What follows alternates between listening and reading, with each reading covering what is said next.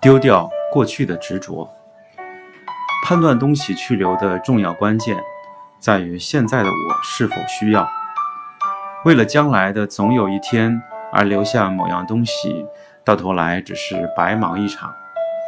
同样的，执着于过去的经验，也会让家中的杂物持续暴增。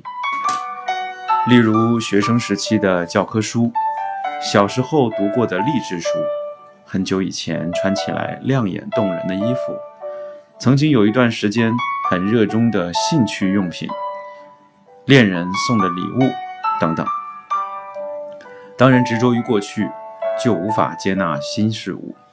那些事、事物和用品对于过去的自己来说确实很重要，但若不彻底的告别过去，就无法正视最重要的现在。沉溺于过去的事物，代表自己一直活在过去，等于不断在给自己身上刻印洗刷不了的偏见。若你很喜欢现在的自己，那就另当别论；若你想改变自己，只要留下现在最需要的物品，其他全部丢掉。